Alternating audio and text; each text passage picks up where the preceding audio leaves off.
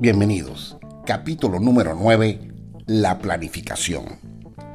El hecho de que hagas un buen plan no significa que eso vaya a suceder. Taylor Swift. ¿Qué gran razón tiene Taylor Swift en este pensamiento? No todos los planes salen tal cual nosotros los diseñamos o los pensamos. Pero si no tienes un plan, ¿contra qué te mides? Si no hay un plan, ¿por dónde se empieza? ¿Por dónde se termina? ¿Qué salió bien? ¿Qué salió mal? Emprender una acción sin planificar es planificar para fracasar, decía Benjamin Franklin. Indiscutiblemente, salir a la calle sin planificar es el error número uno en ventas. Pero no solamente tienes que planificar a dónde vas a ir, qué clientes vas a visitar, cuántos vas a visitar. Es que tienes que planificar la estrategia en cada una de las visitas. Tú conoces tu producto, conoces lo que llevas, conoces tu propuesta, cómo la adaptas a cada cliente o a cada tipo de cliente según sus circunstancias que hablamos anteriormente. Cuando hablamos de circunstancias, estamos hablando de su situación actual, de sus limitaciones, de sus necesidades y de sus oportunidades. Ahora, conocer profundamente a nuestros clientes nos permitirá cada vez hacer mejores planificaciones. Tómese un tiempo para planificar. Las guerras se ganan en la tienda del general. Eso lo decía Stephen Covey. Y ojo, hay un tiempo para planificar. Una hora de planificación puede ahorrarte 10 horas de trabajo. Eso lo decía Dale Carnier. Pero también es importante entender que debes planificar tu trabajo, pero trabaja tu plan. Eso lo decía Napoleón Hill. Espero que les guste este capítulo. Abrazos. Gracias por estar con nosotros una vez más.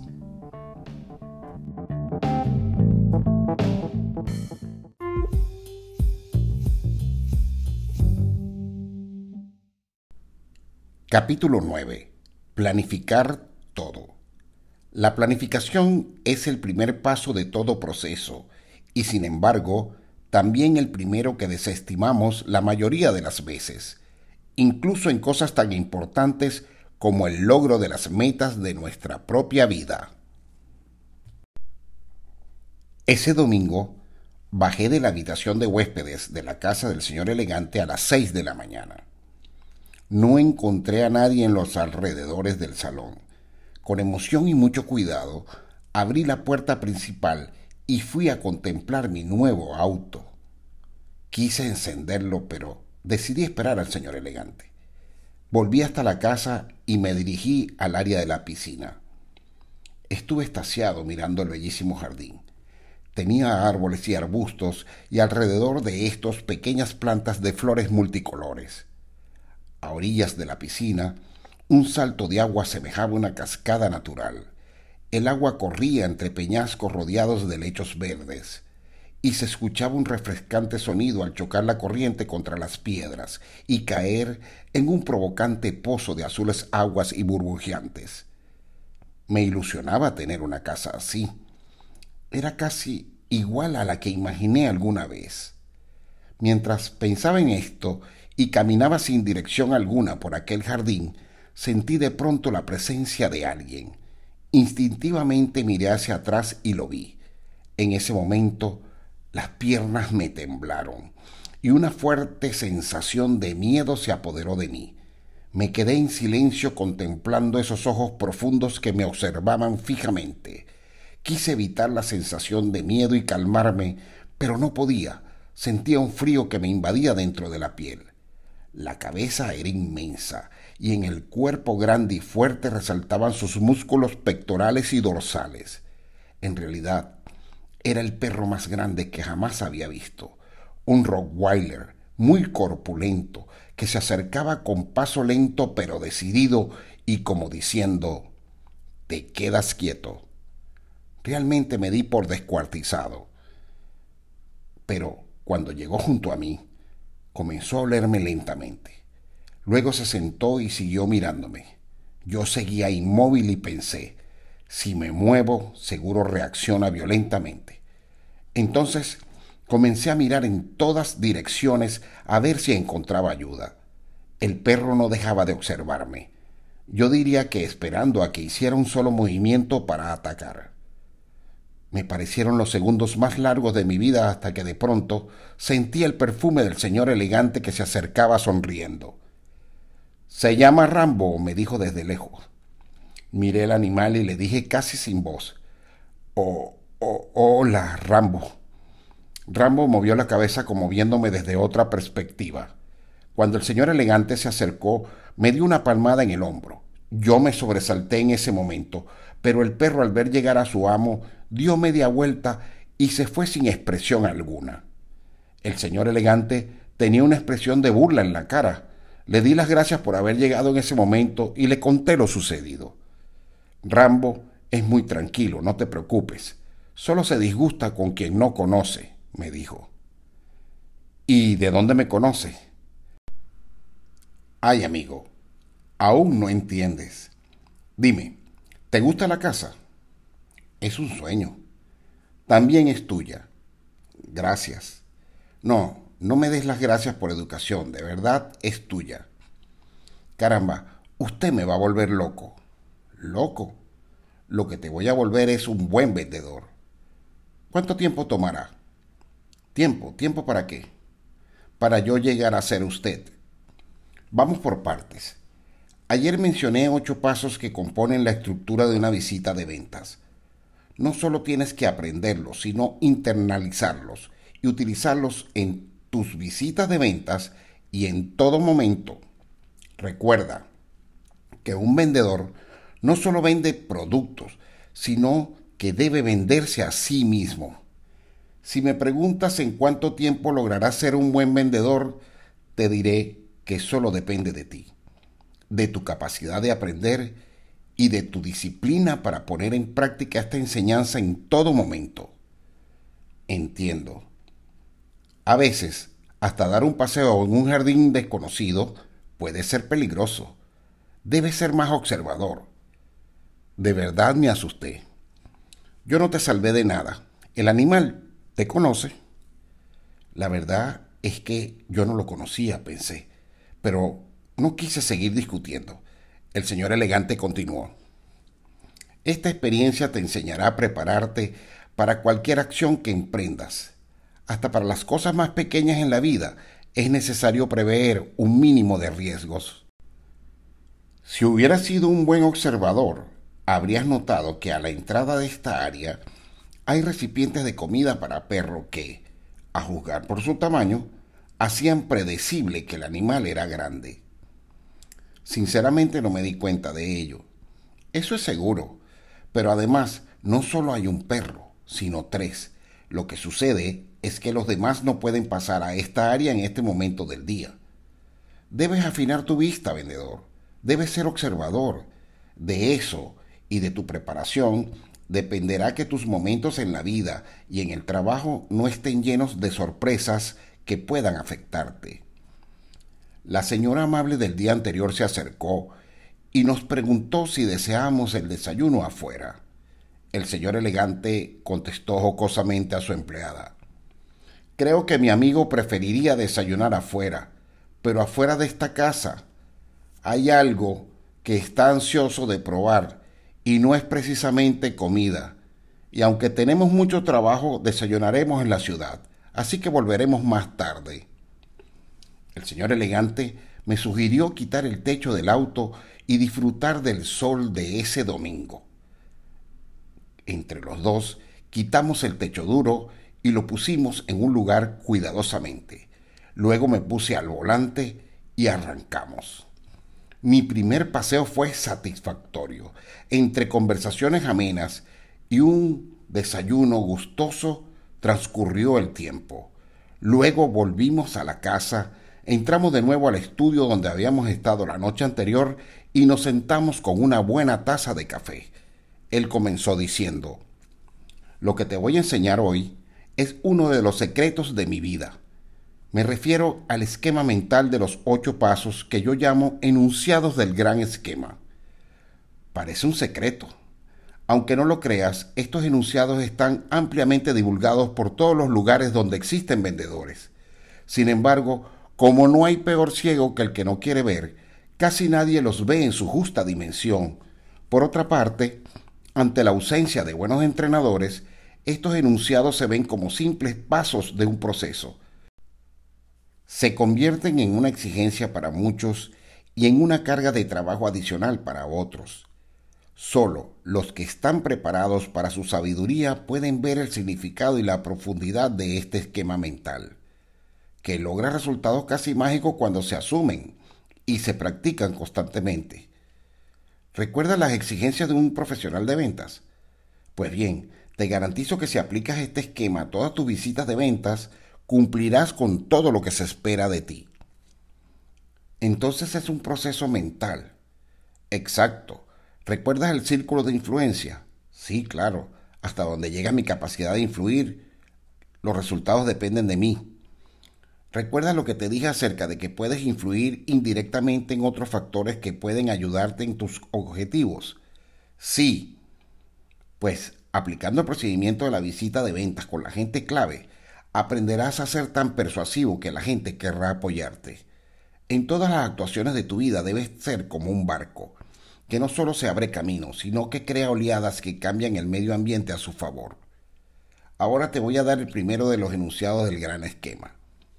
La planificación y la preparación. Muchas personas temen perder tiempo y sin embargo lo pierden al vivir prisioneras del momento que viven. A veces no ven el futuro con claridad, por lo que viven su vida en una permanente improvisación reaccionan ante los hechos a medida que esto se produce sin desarrollar la capacidad de controlar sus acciones y se dejan llevar por las situaciones.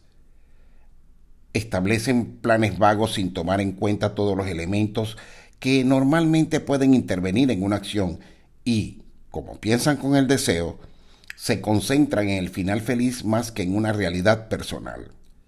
Por ello, son pocas las personas que realmente llegan a donde quieren, o hacen lo que quieren hacer, y muchas las que pasan la vida añorando logros de otros. ¿A dónde crees que puede llegar el que no sabe a dónde va? Es imposible saberlo. Y si te digo que la mayoría de la gente no sabe a dónde va, ¿qué pensaría? Que es increíble. Pues te digo que es así. De esa mayoría la mitad no lo sabe y la otra mitad cree que sabe. La mitad que no sabe está realmente en el limbo y no repara de eso. Pero la que cree que sabe tampoco tiene claro cómo llegar porque no cuenta con una buena planificación.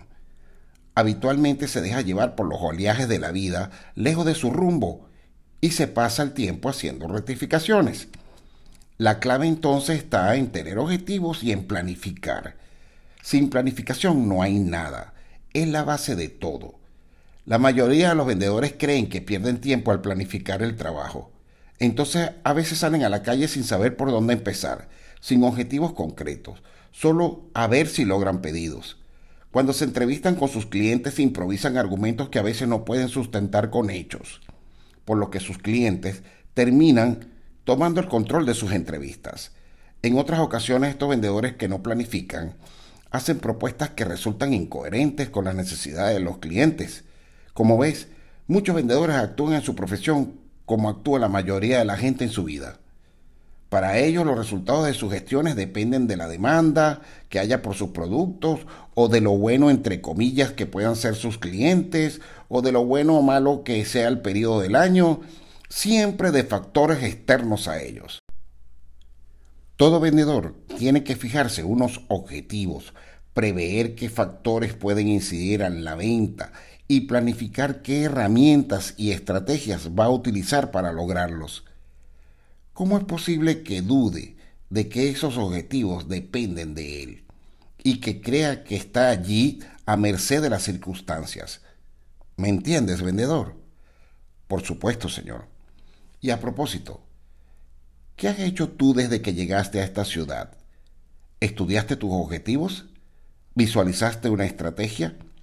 Si no has preparado una estrategia que te permita lograr ordenadamente tus metas, visitando clientes a ver qué pasa, no lo vas a lograr.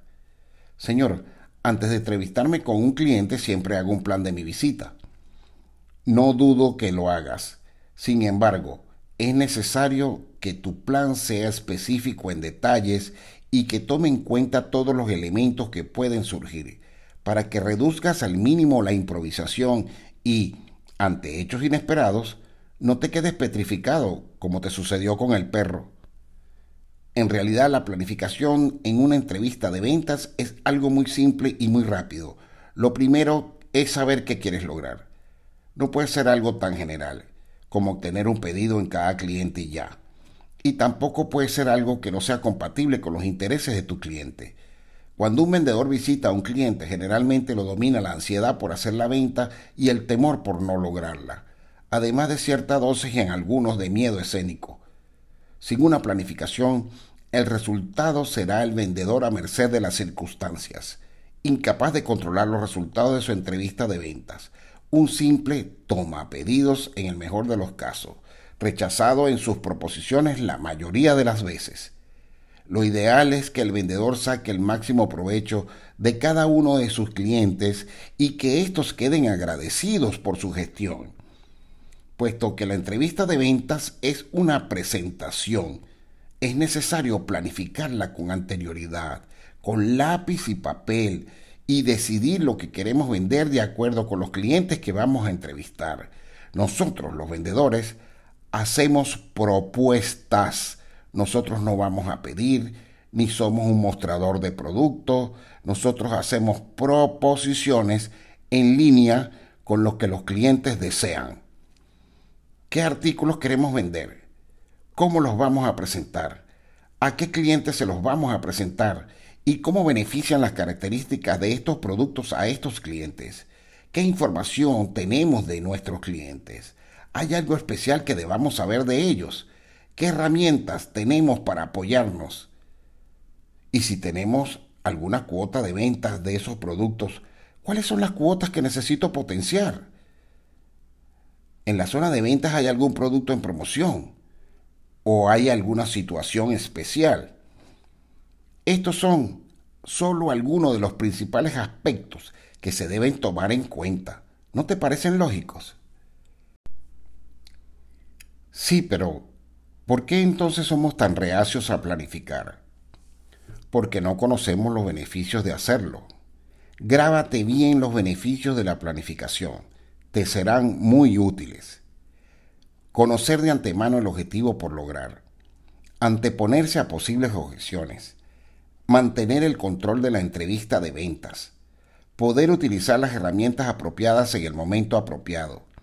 Reducir al mínimo la improvisación en el momento de la venta.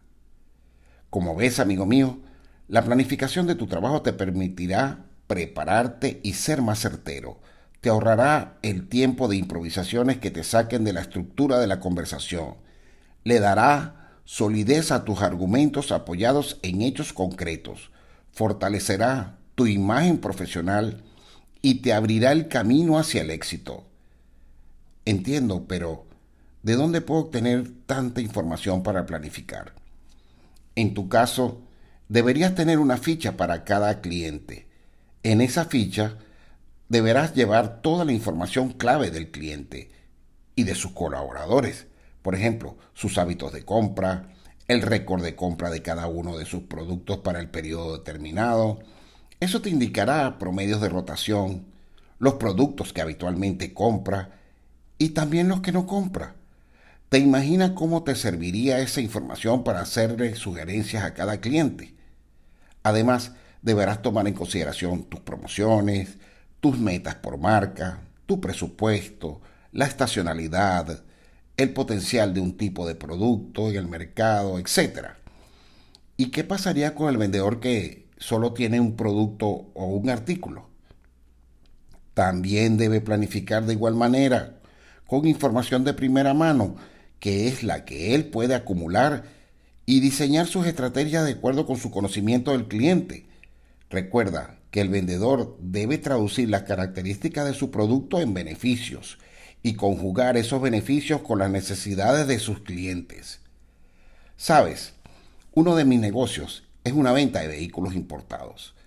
Cuando un cliente llega y comienza a observar un vehículo y otro, mis vendedores no esperan a que el cliente les haga preguntas, sino que de manera muy amable y sutil, en ese momento se dedican a hacer que el cliente satisfaga su curiosidad sobre determinado vehículo.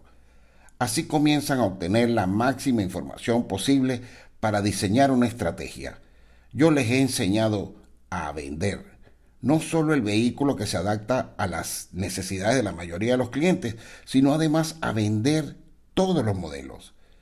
Generalmente el cliente no decide una inversión de este tipo en la primera entrevista, pero el 80% de ellos vuelve, porque el vendedor deja todas las puertas abiertas, despierta una inquietud, estimula el deseo del comprador y les abre posibilidades que están de acuerdo con sus necesidades y su situación. Luego está el seguimiento, que es parte de esa planificación, y las siguientes entrevistas hasta el cierre definitivo. Recuerda esta regla. Si como vendedores respondemos a las necesidades, posibilidades, oportunidades y situación actual del cliente, el cliente compra. ¿Con qué anterioridad se debe planificar? Un día antes, es decir, que debo planificar cada visita. Sí, debes tomar en cuenta todos los puntos importantes y preparar cada entrevista. Con cada cliente te pondrás un objetivo a la vez y prepararás tus argumentos para defenderlos con bases sólidas. Antes de iniciar cada visita debes repasar brevemente tus objetivos. Eso te servirá de recordatorio y es una fase que puedes llamar preparación. Con la preparación haces como el piloto del avión. Antes de cada vuelo repasa su carta de vuelo y revisa que todos sus instrumentos estén en orden. ¿Por qué es mejor planificar el día anterior? Porque tienes tiempo para tomar en cuenta todos los elementos, estás más tranquilo y puedes planificar todas tus visitas. ¿Por qué un solo objetivo para cada cliente? Puede ser que tengas un objetivo común para todos los clientes, pero recuerda, que debes traducir las características de tus productos en beneficios que respondan a las necesidades de cada cliente. Hasta ahora yo solo pensaba en qué cantidad quería vender. Eso se llama volumen. Pero una de tus responsabilidades también es vender todos tus productos y eso se llama distribución. Cada marca o producto que vendas a un cliente hace crecer el negocio con ese cliente. Como no puedes siempre vender todo a la vez en una sola visita, deberás estructurar tus objetivos para lograrlo sucesivamente. El hecho de tener un solo objetivo te permitirá enfocar tu entrevista hacia ese logro y controlarla mejor. ¿Y si el cliente dice que no me quiere comprar? No te preocupes, eso no necesariamente significa que no le vayas a vender. Y tiene su manera de enfrentarse, pero por ahora estás en la planificación, luego tendrás que acercarte al cliente. ¿Lo hacemos? Hagámoslo.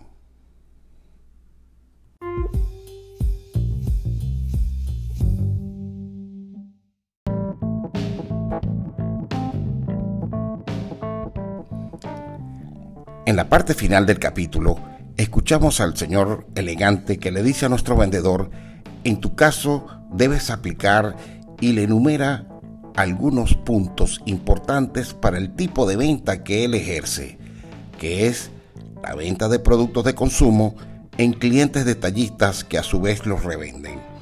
Pero la planificación aplica para todos los tipos de vendedores que existen, para los que son independientes, los que venden bienes, servicios de cualquier tipo, la planificación definitivamente es un paso imprescindible en la venta. Espero que este capítulo les haya gustado y que los haya entretenido. Una vez más, gracias por estar con nosotros y nos vemos en el capítulo número 10. Espero que se encuentren bien donde quiera que estén. Saludos.